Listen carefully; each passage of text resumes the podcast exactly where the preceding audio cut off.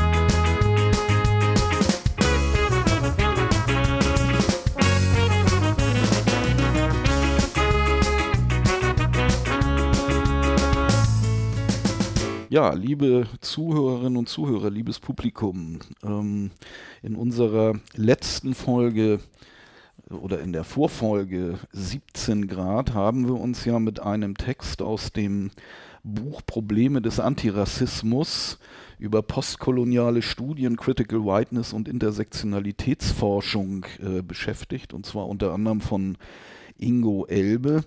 Ähm, der Text, den wir da in eine Radiosendung äh, transportiert haben, war Diversity in der Praxis von Sebastian Tillmann, einem Organisationsforscher aus Karlsruhe.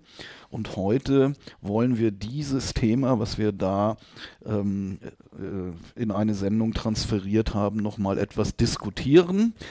Wir haben hierfür ein Experiment aufgebaut. Zum ersten Mal senden wir nämlich live und ungeschnitten aus unserem kleinen Home-Studio. Und ich darf begrüßen, begrüßen den Historiker, den Politaktivisten Sebastian Vogt, ein mittelalter weißer Mann. Willkommen, Sebastian, in unserem Studio. Vielen Dank für die Einladung, Matze. Ja, gerne, genau.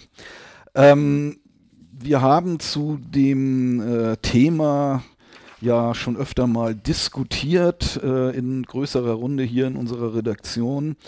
Ähm, und äh, aufgefallen war da zu dem Zeitpunkt zumindest, dass du auf jeden Fall äh, sage ich mal, das Grund, den, Grund, den Grundtenor dieses Buches Probleme des Antirassismus aus der Edition Tiamat ja ein bisschen problematisiert hast, also nicht ganz einverstanden warst äh, mit der äh, ja, generellen Stoßrichtung dieses Bandes, weil du zu Beginn äh, dieser Diskussion gesagt hast, das wird alles völlig überbewertet. Also diese Kritik an ja, ähm, Identitätspolitik an sich oder im Großen und Ganzen, ähm, so war zumindest deine Position, viel heiße Luft, so habe ich den Eindruck gehabt.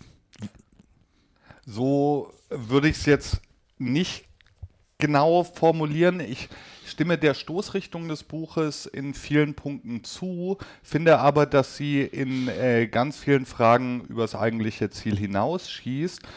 Das, was man diskutieren müsste, ist, welche Relevanz die Identitätspolitik gesellschaftlich äh, eigentlich hat. Und da scheint mir, dass das Buch äh, von Ingo und den anderen und diese heftige Kritik an der Identitätspolitik das wirklich ein bisschen aufbauscht, sich so ein Popanz ähm, sich so ein Popanz herstellt, auf den dann eingedroschen werden kann und verkennt, dass Identitätspolitik und die Thematisierung von Diskriminierung, von gesellschaftlichen Unterdrückungsverhältnissen auf unterschiedlichen Ebenen durchaus auch was Positives hat. Also ich würde es zumindest ambivalenter sehen.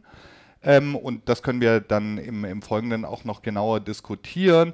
Aber dieses einseitige Negative und die äh, Überdrehung der Gefahr, die von identitätspolitischen Diskussionen ausgeht, äh, halte ich für problematisch. Okay, das heißt, weil die gesellschaftliche Praxis eigentlich dem äh, dem Output, der hier sich dieser Thematik widmet, gar nicht äh, entspricht. Also es findet, so, so, verstehe ich die These, es findet im Grunde genommen in der Gesellschaft gar nicht den Widerhall, den man in diesen, sag ich mal, eher theoretischen und akademischen Kreisen äh, sieht.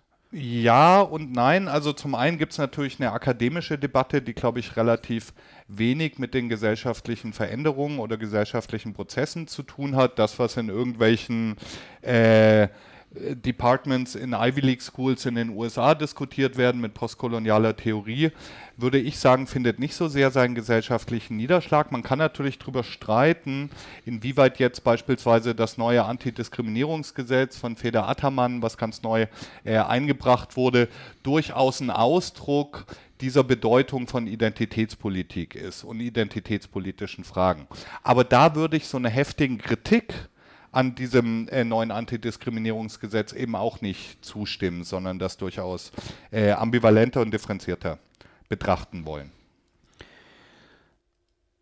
Jetzt sagst du ja nicht, dass diese Thematik, diese Diskussion ausschließlich in Universitäten stattfindet, aber es geht ein bisschen in die Richtung, ähm, meine Beobachtung ist eine völlig andere. Meine Beobachtung ist die, dass sich das Ganze in der wirklichen Welt, so nenne ich es jetzt mal, ähm, äh, widerspiegelt und zwar in, in öffentlicher Verwaltung, im öffentlichen Dienst, in, in kommunalen Strukturen, ähm, die, sag ich mal, neuen Sprachformen, die es in diesem Fall gibt, haben sich äh, im Grunde genommen in jeder Verwaltungseinheit durchgesetzt. Es gibt in jedem großen international agierenden Konzern mittlerweile unendliche Diversity Trainings.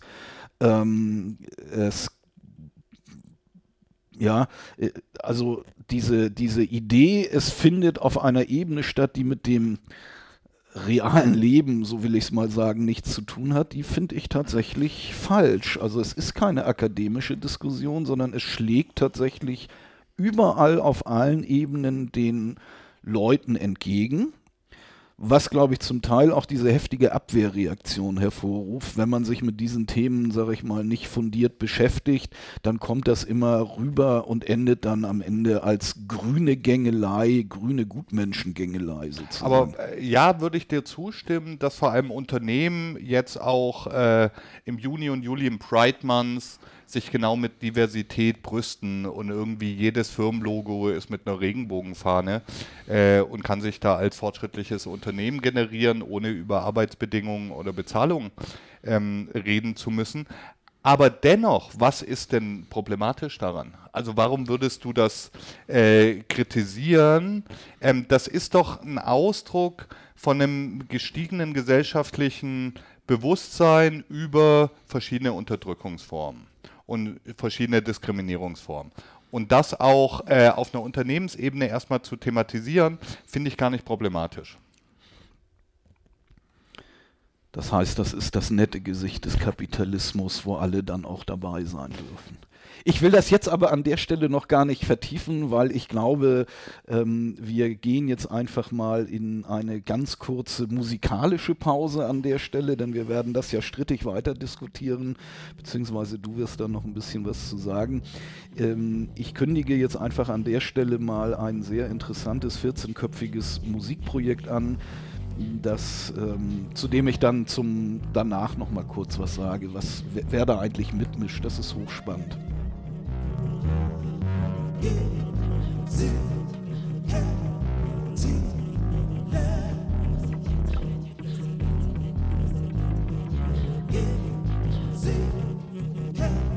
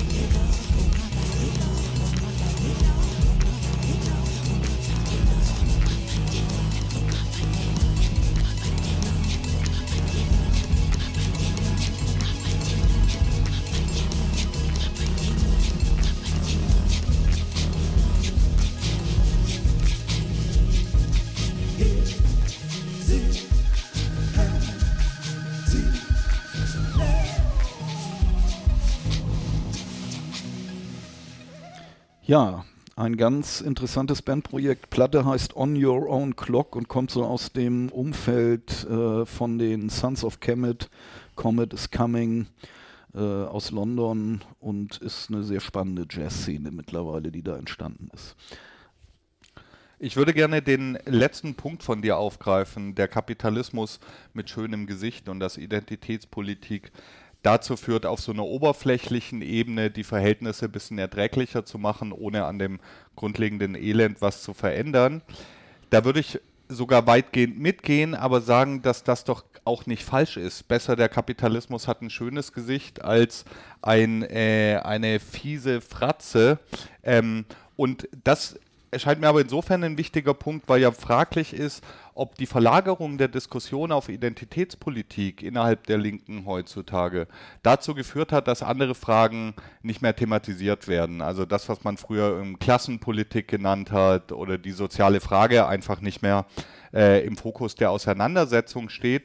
Und das scheint mir ein Problem zu sein, weil, wenn, was ich auch so beobachte, die Leute sind mit unglaublicher Werf dabei, wenn es darum geht, darüber zu diskutieren, ob mit äh, Unterstrich, äh, Doppelpunkt oder Gendersternchen geschrieben werden soll und äh, kümmern sich nicht um, weiß ich nicht, äh, Fragen der Erhöhung des Mindestlohns oder ähnlichen sozialen Fragen. Ich möchte aber auch nicht äh, jetzt so rüberkommen, als ob ich zurück zu einer marxistischen Klassenpolitik äh, wollte, die alle anderen Sachen nur als Überbauphänomene oder äh, Nebenwidersprüche abtut. Das glaube ich nicht. Die Frage ist ja, wie man das anders fassen kann und wie eine emanzipatorische Position aussehen kann, werden wir im weiteren Verlauf der Diskussion auch noch diskutieren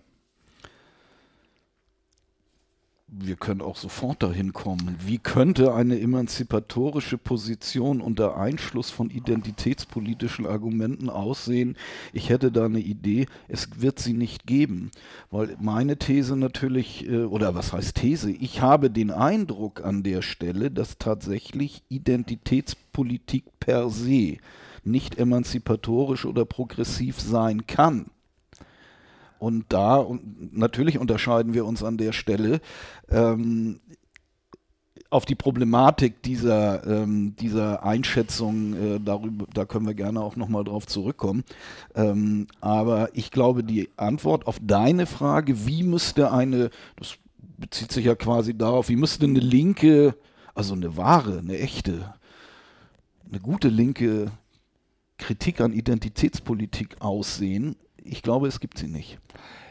Ich würde die Frage sogar noch anders stellen. Wie kann Identitätspolitik in eine emanzipatorische Kritik einfließen und eingebunden werden? Und ich würde im Gegensatz zu dir durchaus sagen, dass Identitätspolitik die ähm, Betonung oder das äh, Hinweisen auf gesellschaftliche Unterdrückungsphänomene, die eben jetzt nicht klassenpolitisch ähm, fundiert sind, erstmal ein Fortschritt ist. Es ist auch ein Fortschritt, wenn jetzt irgendwie Ämter eine geschlechtergerechte Sprache verwenden und da eine gesellschaftliche Sensibilität, eine politische Sensibilität da ist, auch für andere Unterdrückungsverhältnisse. Das sehe ich erstmal als Fortschritt. Ich glaube, dass sich in der Hinsicht die Gesellschaft wirklich in einer positiven Weise weiterentwickelt hat.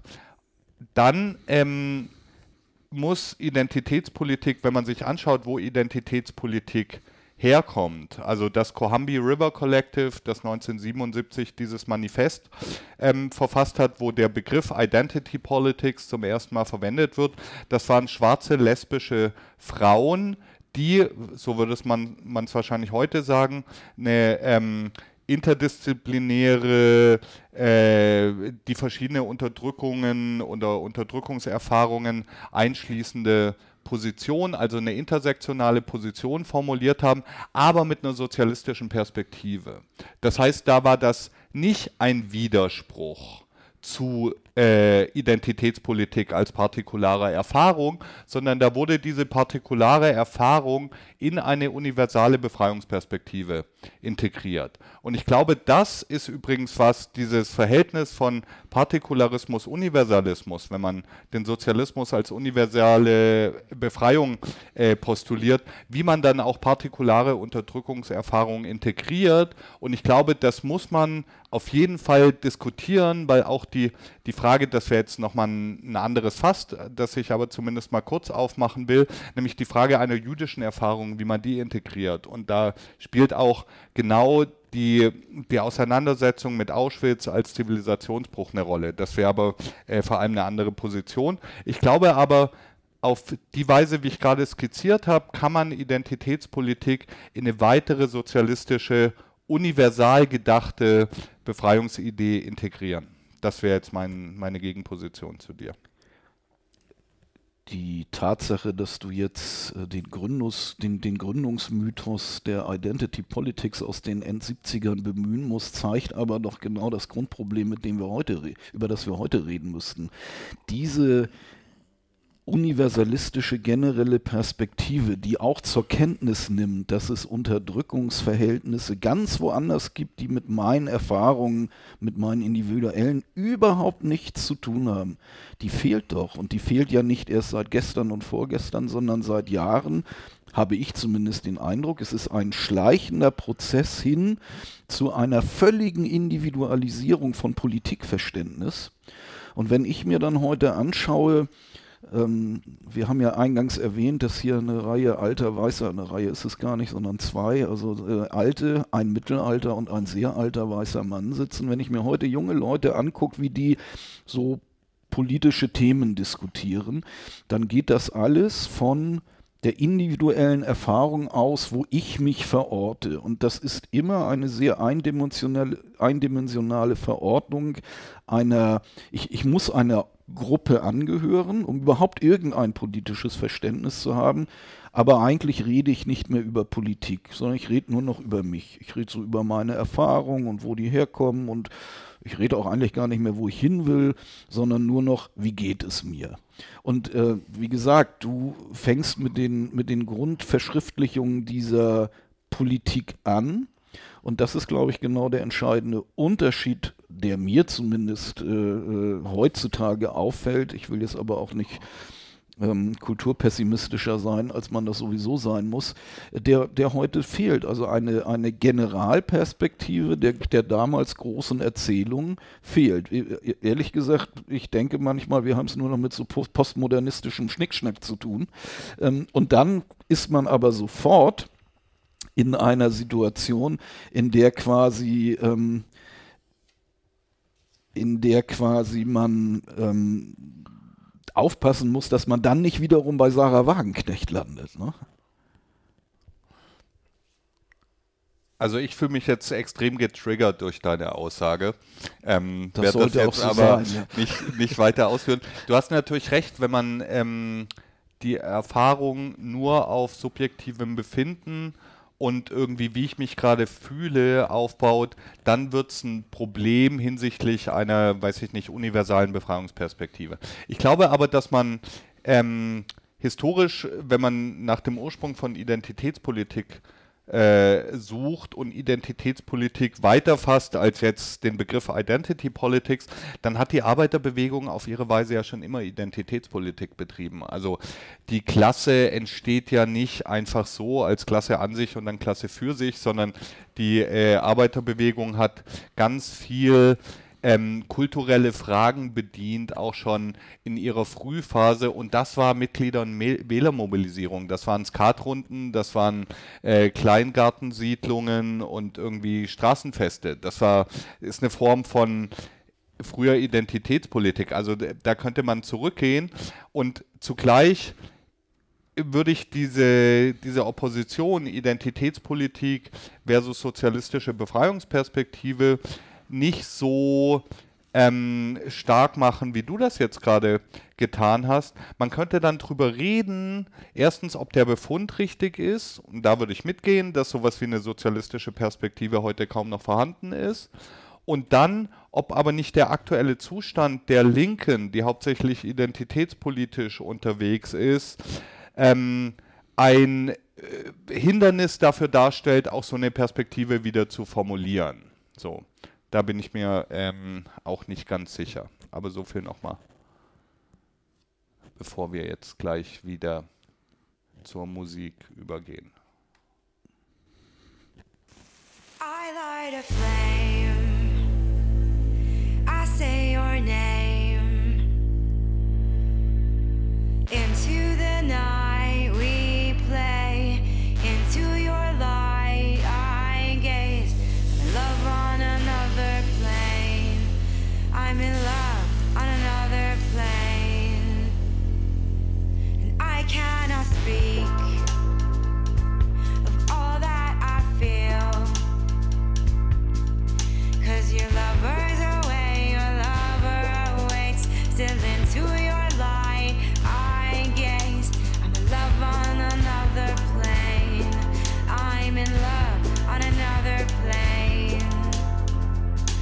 Darling,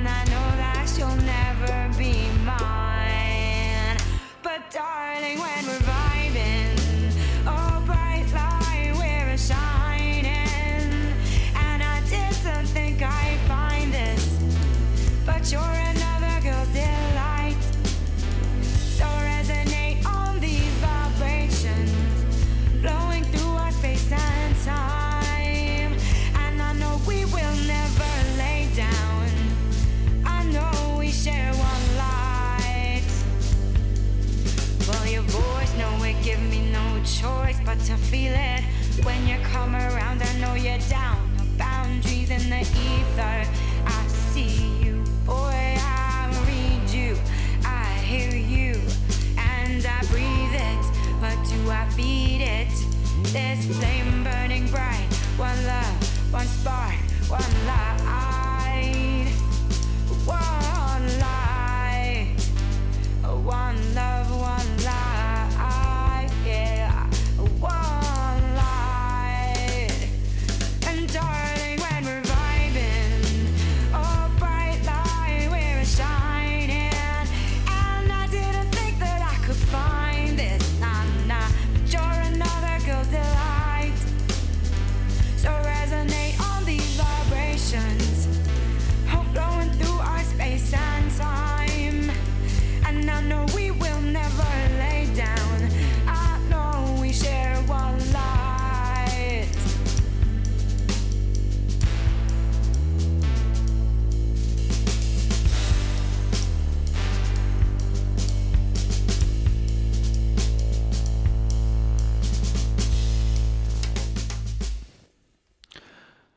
Blondie Gametze, die kommt aus dem gleichen äh, Stall sozusagen und ist, glaube ich, mit dem einen Musiker verwandt. Ich weiß aber nicht, ob es Geschwister oder ob sie verheiratet sind. Dann würde ich jetzt den äh, Faden der Diskussion nochmal aufgreifen.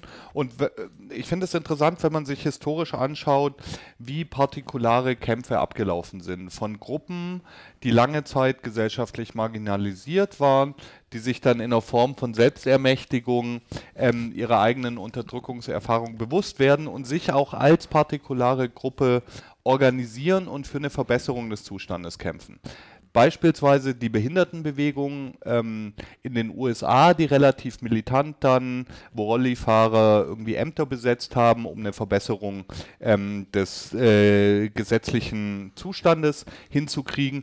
Da fand dann eine Solidarisierung statt, und zwar von schwarzen militanten Aktivisten die verstanden haben, dass dieser Kampf der marginalisierten Gruppe, der Behinderten in dem Fall, ähm, was zu tun hat mit die, äh, ihrer eigenen Unterdrückungserfahrung. Und es da historisch auch immer wieder zur Vereinigung von, ich sag mal jetzt kämpfenden Minderheiten gekommen ist, die dann auch gemeinsam was durchgesetzt haben. Und das ist was, ja, das hat den Kapitalismus nicht abgeschafft, aber es hat bis heute dazu geführt, dass die USA eine der progressivsten ähm, Inklusionsgesetzgebungen hat. Das heißt, diese Kämpfe können, wenn es optimal läuft, über sich selbst hinausweisen, in, eine, in ein Bündnis mit anderen unterdrückten äh, Gruppen auch etwas durchsetzen. Und das ist nicht losgelöst von der Identitätspolitik, die nämlich überhaupt erstmal dazu geführt haben, dass viele marginalisierte Minderheiten ihren Status als dann jeweils marginalisierte Minderheit betont haben.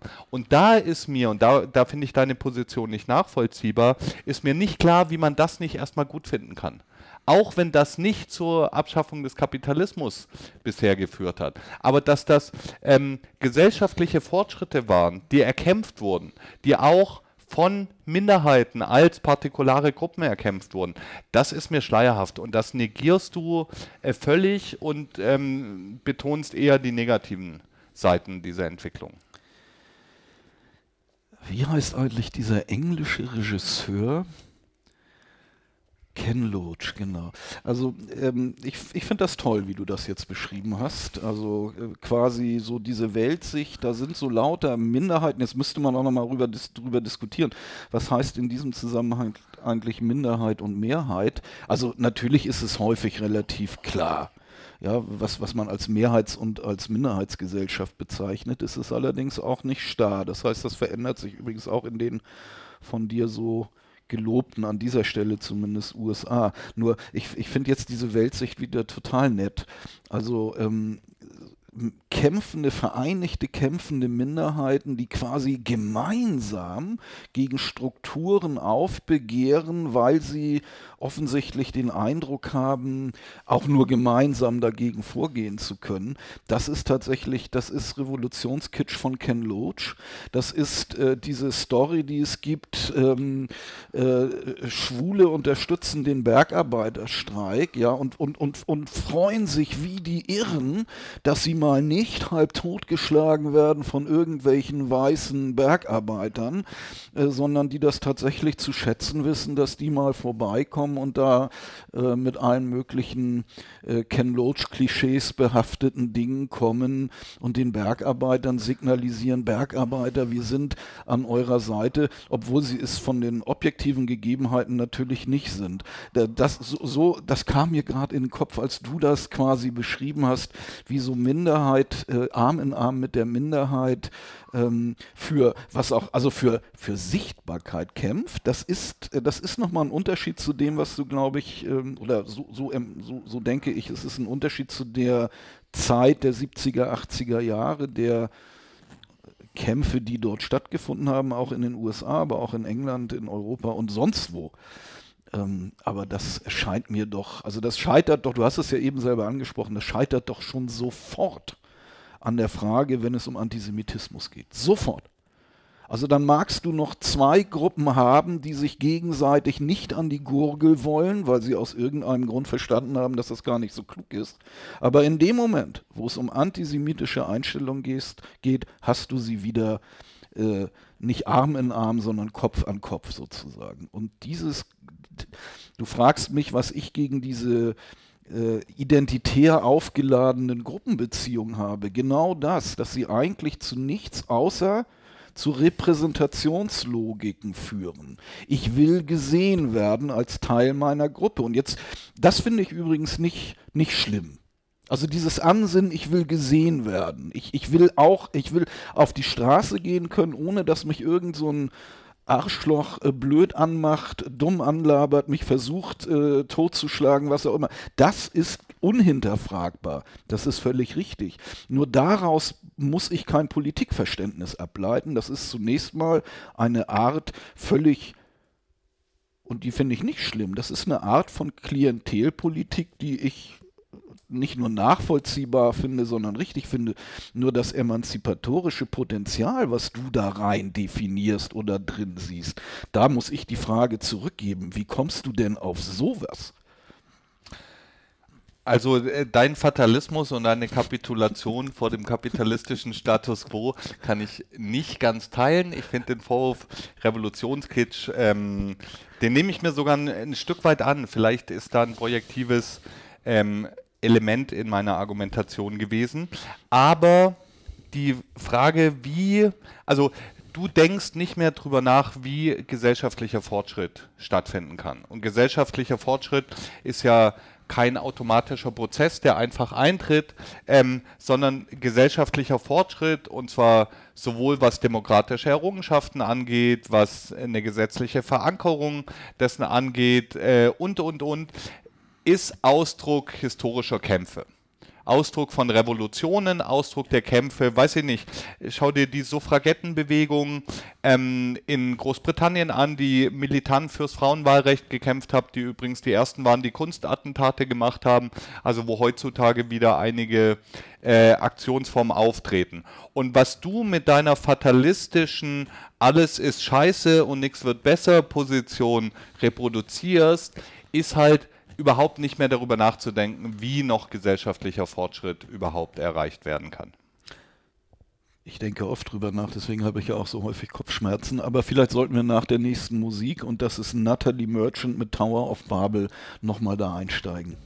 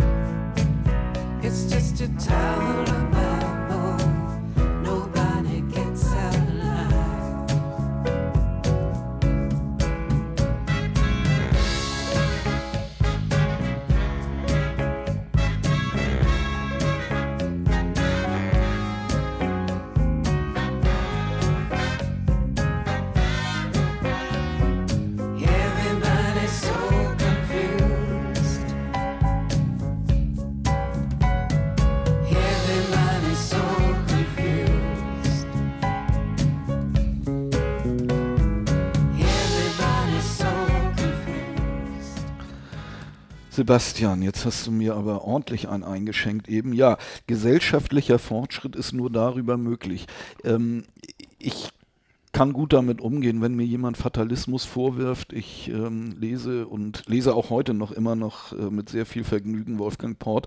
Aber ähm, der gesellschaftliche Fortschritt, den du da siehst äh, oder äh, den du vielleicht auch nur vermutest oder du wirst es noch äh, erklären können gleich, wo ist denn der? Also das, was wir als Ergebnisse von identitätspolitischen Diskussionen in der gesellschaftlichen Realität erfahren, aus meiner Sicht, ist erstens Kulturrelativismus das, müssen, das sollen die mal so machen. Ne?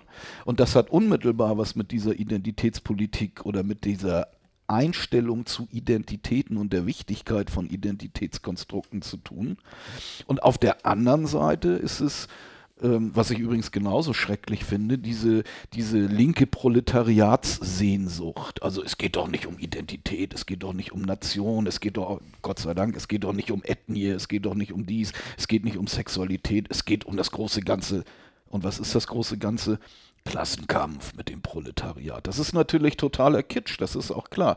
Beide Positionen allerdings, da äh, weiß ich, die gesellschaftliche Realität ist doch eine andere als das, was du als gesellschaftlichen Fortschritt bezeichnest. Also der gesellschaftliche Fortschritt der sich aus dem Kampf von Minderheiten ergeben hat, ist beispielsweise, dass heute der Paragraph 175 im Strafgesetzbuch abgeschafft ist und Homosexualität äh, nicht mehr unter Strafe steht. Der gesellschaftliche Fortschritt ist, dass heute ein Abtreibungsparagraph vorhanden ist, der aus meiner Sicht nicht weit genug geht, der aber natürlich eine Konsequenz aus den Kämpfen der Frauenbewegung ist. Das heißt, diese identitären Kämpfe und der Kampf der Schwulenbewegung war genau das. Dass heute die Schwulenbewegung sich mit anderen Transleuten äh, disst, das steht nochmal auf einem anderen Blatt. Aber ähm, diese, diese Kämpfe haben zu einem realen gesellschaftlichen Fortschritt geführt, die mehr sind als nur irgendwie Kitsch, sondern dieser Fortschritt hat die reale Lebenssituation von Menschen verbessert das würde ich durchaus auch als emanzipatorischen Fortschritt aus so äh, identitären Kämpfen sehen. Ich habe aus meiner Sicht zumindest kein Proletariatskitsch. Also ich habe ja auch nicht nur dazu aufgerufen, den Klassenkampf wieder zu führen. Ich glaube, dass es notwendig wäre, die soziale Frage wieder stärker ähm, durchaus äh, zu thematisieren und darüber nachzudenken. Und ähm, ich sehe da aber auch wie gesagt, kein, kein Widerspruch. Und was wir bisher noch gar nicht angesprochen haben, was mir aber sehr relevant zu sein scheint, ist, dass die Kritik an der Identitätspolitik, die Klammer im Kulturkampf der extremen Rechten und zwar von Trump über Orban bis Putin geworden ist.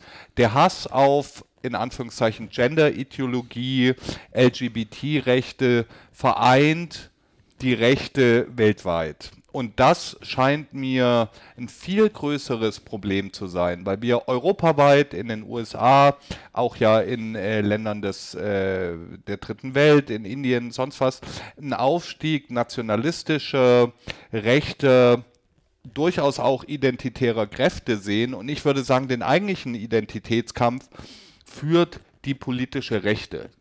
Und zwar äh, in, in, da können wir gleich noch drüber reden, warum das so ist, aber diese Kritik, die Mehrheit der Kritik an der Identitätspolitik ist rechts und reaktionär.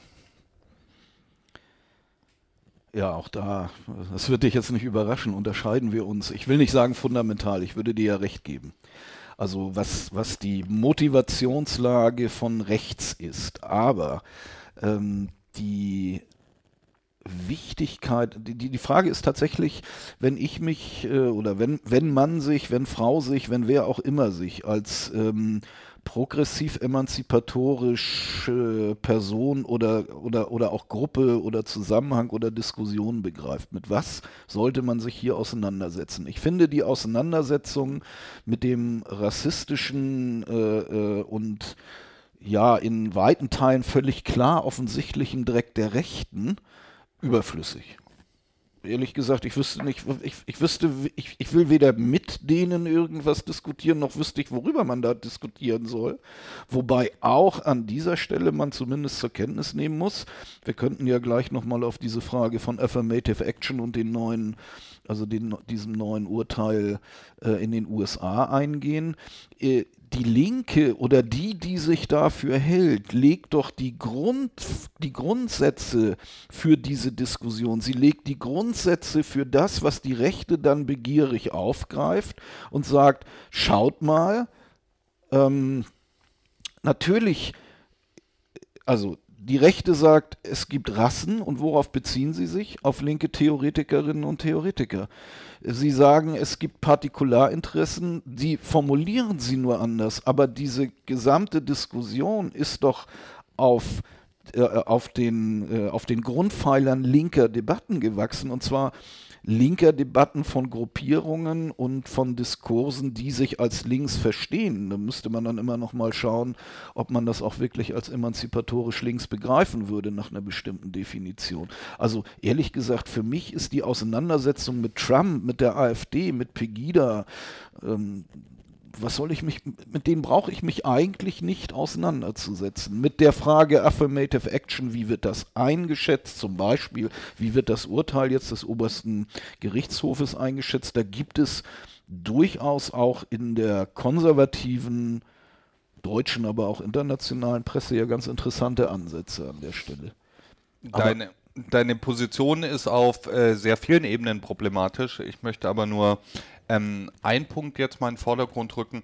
Du stellst es so dar, als ob jetzt die Reaktion, als ob die Politik der aktuellen Rechten eine bloße Reaktion auf das wäre, was die AfD linksgrün versiffte Minderheit irgendwie nennt. Also, dass es jetzt so eine Hegemonie identitätspolitischer Linker gibt, die überall in die Ämter kommen, uns dazu zwingen, Antidiskriminierungsgrundsätzen gerecht zu werden und ein Gendersternchen zu setzen.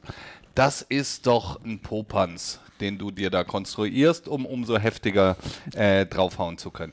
Das finde ich problematisch, weil die, die Rechte macht ja genau das, was sie der Linken vorwirft. Wer betreibt Cancel Culture? Es sind äh, irgendwie Ron DeSantis und reaktionäre Republikaner, die in bestimmten Schulbibliotheken die Literatur verbieten.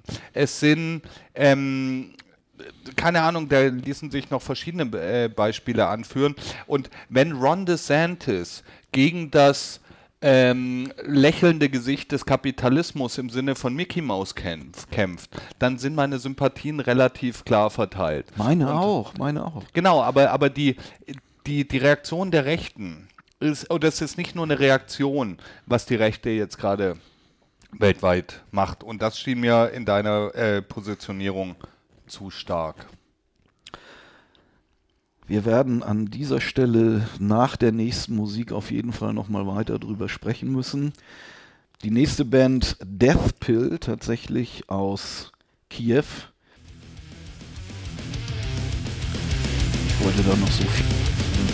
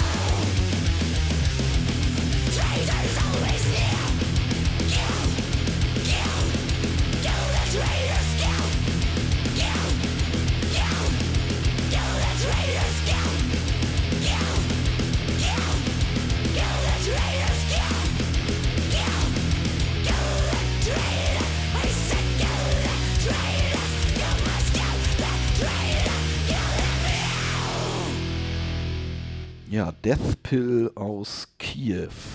Die haben übrigens ihr, ähm, ihr erstes Album, was sie gemacht haben, und das ist von diesem Album am ersten Jahrestag des russischen Überfalls auf die Ukraine rausgebracht. Und ähm, ich schätze sie sehr.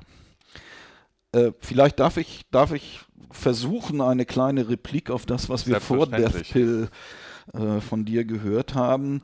Ähm, dass Cancel Culture ein rechter Begriff ist oder im rechten oder im Kulturkampf der Rechten äh, gebraucht äh, wird und aufgeladen ist, das, da sind wir nicht auseinander an der Stelle. Nur ähm, die These, es gebe an dieser Stelle nur von rechts quasi diese Eingriffe in Debatten, in Diskussionen, die stimmt nicht.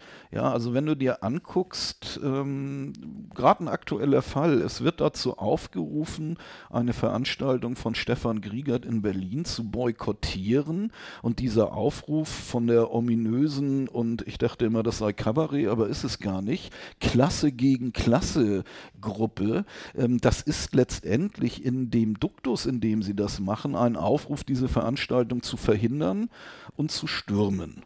So, und da kann man nicht davon reden, dass auf, also, oder nicht nur, man kann davon reden, das ist richtig, ja, dass Ron DeSantis äh, sich gegen, gegen Disney äh, verlustiert in den USA und einen irren Move nach dem anderen macht, da muss man drüber reden, das ist in Ordnung, aber man darf nicht so tun, als wären die, äh, die, die pseudolinken Revolutionsromantiker nicht genauso in der Lage, und zwar hier in diesem universitären Bereich in Berlin, äh, äh, dazu aufzurufen, solche Veranstaltungen zu äh, sabotieren. Ich äh, würde dir zustimmen und finde es auch schade, dass Stefan nicht Gouverneur von Florida ist. Ähm, das kann aber durchaus ja vielleicht noch äh, werden. Der Punkt ist aber, dass die gesellschaftliche Relevanz glaube ich, nochmal eine andere ist. Und ähm, man könnte ja noch ganz andere Beispiele nennen, als du mit äh, Stefan Kriegerts Veranstaltung in Berlin. Es gab üble Aktionen gegen eine linke lesbische Philosophieprofessorin in England, äh, wo Transaktivisten mobil gemacht haben, die dann letztlich ihre Professur aufgegeben hat. Es gab ähm, Journalisten bei der New York Times, die dann gefeuert wurden, weil sie Blackfacing bei irgendeiner Veranstaltung, bei einer Party oder sowas gemacht haben. Das finde ich alles extrem kritikabel. Ich äh, finde das jetzt auch nicht emanzipatorisch, dann irgendwie Leute ähm, nicht zu Wort kommen zu lassen, sonst was. Da habe ich mittlerweile eine sehr moderate bürgerliche äh, Vorstellung von ähm, freier Rede und öffentlicher Auseinandersetzung. In Leipzig ähm, wurden äh, Seminare verhindert, weil Texte von Christoph Türke gelesen wurden, äh, der natürlich eine dezidierte Position über die biologische Fundierung von Geschlecht hat. So, das ist vollkommen absurd und das ist auch alles zu kritisieren. Die Frage ist, welche gesellschaftliche Bedeutung das hat. Und das scheint mir ähm, immer noch so zu sein, dass ich dich da nicht komplett überzeugen konnte, dass du falsch liegst, ähm, dass die gesellschaftliche Bedeutung von dir sehr viel stärker höher eingeschätzt wird ähm, als äh, von mir. Da kommen wir, glaube ich, auch nicht zusammen. Mir scheint das aber eine ganz zentrale Frage zu sein, weil an dieser Bedeutung hängt, wie wichtig man dann äh, diese Themen, diese Debatten, diese Einzelfälle auch nimmt. Und wir könnten jetzt wahrscheinlich eine ganze Sendung machen und nur Einzelfälle aufzählen, ähm, wo irgendwelche Transaktivisten oder sonst was Veranstaltungen verhindert haben und, und, und. Die Frage ist, was bedeuten diese ganzen Einzelfälle? Also kann man aus diesen Einzelfällen so eine gesellschaftliche Tendenz ableiten und sagen, da geht es in eine Richtung, die eigentlich extrem problematisch ist und wo ich versuchen muss, da was entgegenzusetzen. Und das ist ja, was, äh, keine Ahnung, der Sammelband äh, von Ingo auch macht, dass er versucht, mit Argumenten dagegen anzuschreiben und ähm, zu sagen, das ist eine extrem problematische Entwicklung, die da abläuft, da müssen wir äh, Pflöcke einschlagen. So. Ich würde sagen, die Gefahr ist, oder ich würde die Gefahr anders verorten. Und da, glaube ich, unterscheiden wir uns und da kommen wir nicht zusammen. Und daraus erwächst dann aber auch ähm, die Frage der politischen, äh, des politischen Engagements. Ja, da an der Stelle kann ich dir, glaube ich, gar nicht widersprechen. Das ist so. Ähm, ich glaube tatsächlich, dass du die gesellschaftliche Realisierung oder die Realisierung dieser Themen in der Gesellschaft tatsächlich völlig unterschätzt. Aber das alleine wäre ja jetzt noch kein großes äh, Problem. Ja? Ähm, ich glaube nur, ich habe kein Interesse tatsächlich an so einer anekdotischen Zusammenfassung von lauter ihren Dingen. Da wird man immer was finden. Ja? Also das, was du eben als Beispiele genannt hast, natürlich kann man das äh, inflationär nochmal anreichern und wir würden Stunden, wenn nicht Tage damit zubringen können, äh, entweder zu sagen, das ist ja alles nicht so relevant oder uns darüber aufzuregen oder was auch immer. Aber ich glaube, man muss zur Kenntnis nehmen, und das tut beispielsweise dieser Band aus dem Tiamat Verlag ja sehr wohl, äh, dass es hier um verschiedene Diskussionsbereiche geht, die aber an bestimmten Punkten zusammenwirken. Und es geht meines Erachtens über so eine anekdotische Zusammenfassung. In London an der Uni hat, ist das passiert und in den USA ist dies passiert. Und dann gibt es noch die Boykottaufrufe gegen Stefan Griegert in Berlin. Es geht deutlich über so eine anekdotische Zusammenfassung hinaus und weist auf ein strukturelles Problem meines Erachtens der Kreise hin, die sich heute überhaupt noch mit dem Attribut links schmücken bei vielen denke ich, ähm, wenn man sich das anguckt, hat das irgendwas mit einem emanzipatorischen, progressiven Verständnis von, von linker Gesellschaftskritik zu tun, dann würde ich das in der Regel verneinen. Aber, und, und das magst du mir dann auch wieder als Fatalismus auslegen. Das ist aber gar nicht so schlimm und du hast ja recht, Stefan Griegert wird nicht der Gouverneur von was auch immer sein oder werden. Vielleicht, ja, man weiß es nicht. Arnold Schwarzenegger hat es ja auch geschafft. Aber ähm, ich würde auf einen Punkt nochmal kommen, den wir vorhin ganz kurz angerissen haben, und da würde mich deine Meinung zu interessieren. Wir haben dieses, dieses äh, ja sehr ähm, kontrovers aufgenommene Urteil in den USA zu, zur Affirmative Action. Die, die praktischen äh, Auswirkungen davon sind, glaube ich, geringer, als man gemeinhin meint, wenn, je, wenn man jetzt hier in die deutsche Presse kommt. Aber ich fand ein interessant oder viele interessante Bereiche dabei. Ähm, zum Beispiel, also ich habe immer den Eindruck gehabt, Affirmative Action ist hochproblematisch, aber es hat natürlich vernünftige Begründung. Und man hat, glaube ich, gesehen, dass in den Bundesstaaten, wo es diese Programme nicht gibt, tatsächlich die Zusammensetzung an den Universitäten wieder in die Richtung äh, weiß und männlich geht. Also man hat da ganz klar ähm, praktische Auswirkungen von bestimmten Politikfeldern, wenn sie so gemacht werden, wie sie da jetzt gemacht werden. Auf der anderen Seite sind die, sind die äh, Argumente gegen Affirmative Action natürlich eigentlich auch nicht von der Hand zu weisen, beziehungsweise man sollte sie zumindest zur Kenntnis nehmen. Jetzt würde mich mal interessieren, wie du diese Debatte damit erlebt hast und wie du das einschätzt. Ähm, ich habe da auch keine äh, dezidierte Position für Affirmative Action. Es waren ja nicht zuletzt auch asiatischstämmige Amerikaner, die gegen äh, Affirmative Action argumentiert haben, weil sie gesagt haben, wir haben extrem gute Ergebnisse in den ganzen SAT-Tests, die man benötigt, um an Universitäten zu kommen und wir werden eigentlich benachteiligt. Das ist ein reines äh, Unterstützungsprogramm für die African Americans und wir fallen da unter den Tisch. Das ist ein Argument, glaube ich, dass man nicht äh, so ähm, vom Tisch ähm, wischen kann. Mir scheint aber es sinnvoll, gesellschaftlich darüber nachzudenken oder als Universität auch darüber nachzudenken, wie bestimmte Diskriminierungs- und Unterdrückungsmechanismen ausgehebelt werden können.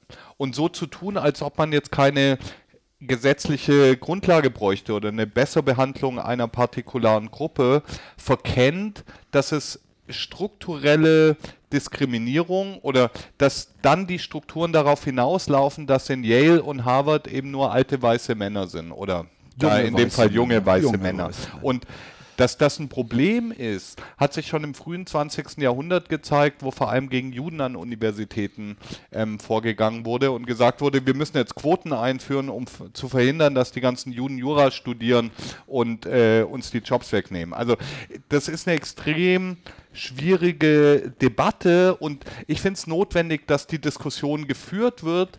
Die kann nur gerade nicht in einer einigermaßen ruhigen politischen Atmosphäre geführt werden, weil die Debatte über Identitätspolitik Politik so extrem aufgeheizt ist und da eine Auseinandersetzung, wie wir sie jetzt führen, in der politischen äh, Arena ja kaum stattfindet. Und ich wollte noch einen Punkt machen vor zu dem gesellschaftlichen Fortschritt, den ich genannt habe, für Schwulengesetzgebung, Abtreibungsgesetzgebung und so weiter der ist ja nicht eingetreten, weil Männer deiner Altersklasse sich irgendwann mal hingesetzt haben und gesagt haben, wir müssen da mal die Schwulendiskriminierung beändern.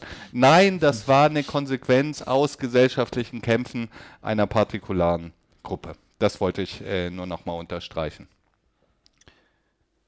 Darf ich da noch was darauf antworten, äh, bevor wir dann mit dieser Sendung zu Ende äh, gehen? Ähm, die die klügste Antwort auf dieses neue Urteil kam, und äh, das ist auch wieder kein äh, krummes Blatt für die Linke aus der FAZ, die nämlich genau das, was du äh, beschrieben hast, dort eben auch beschrieben haben und dann gesagt haben, es ist eine soziale Segregation an den Universitäten, die zwar mit ethnischen Kategorien einhergehen können, aber nicht müssen. Und eigentlich braucht man hier Affirmative Social Action. Man muss nämlich diese Unterschiede in der, in der materiellen Ausstattung derjenigen, die studieren wollen, verändern. Das war aber, also für mich der klügste Gedanke von allen, aber es war leider eben nicht aus der sogenannten Linken, sondern tatsächlich aus der konservativen FAZ. Aber dann willst du ja auch zurück zur sozialen Frage. ich sag nicht, wohin ich zurück will.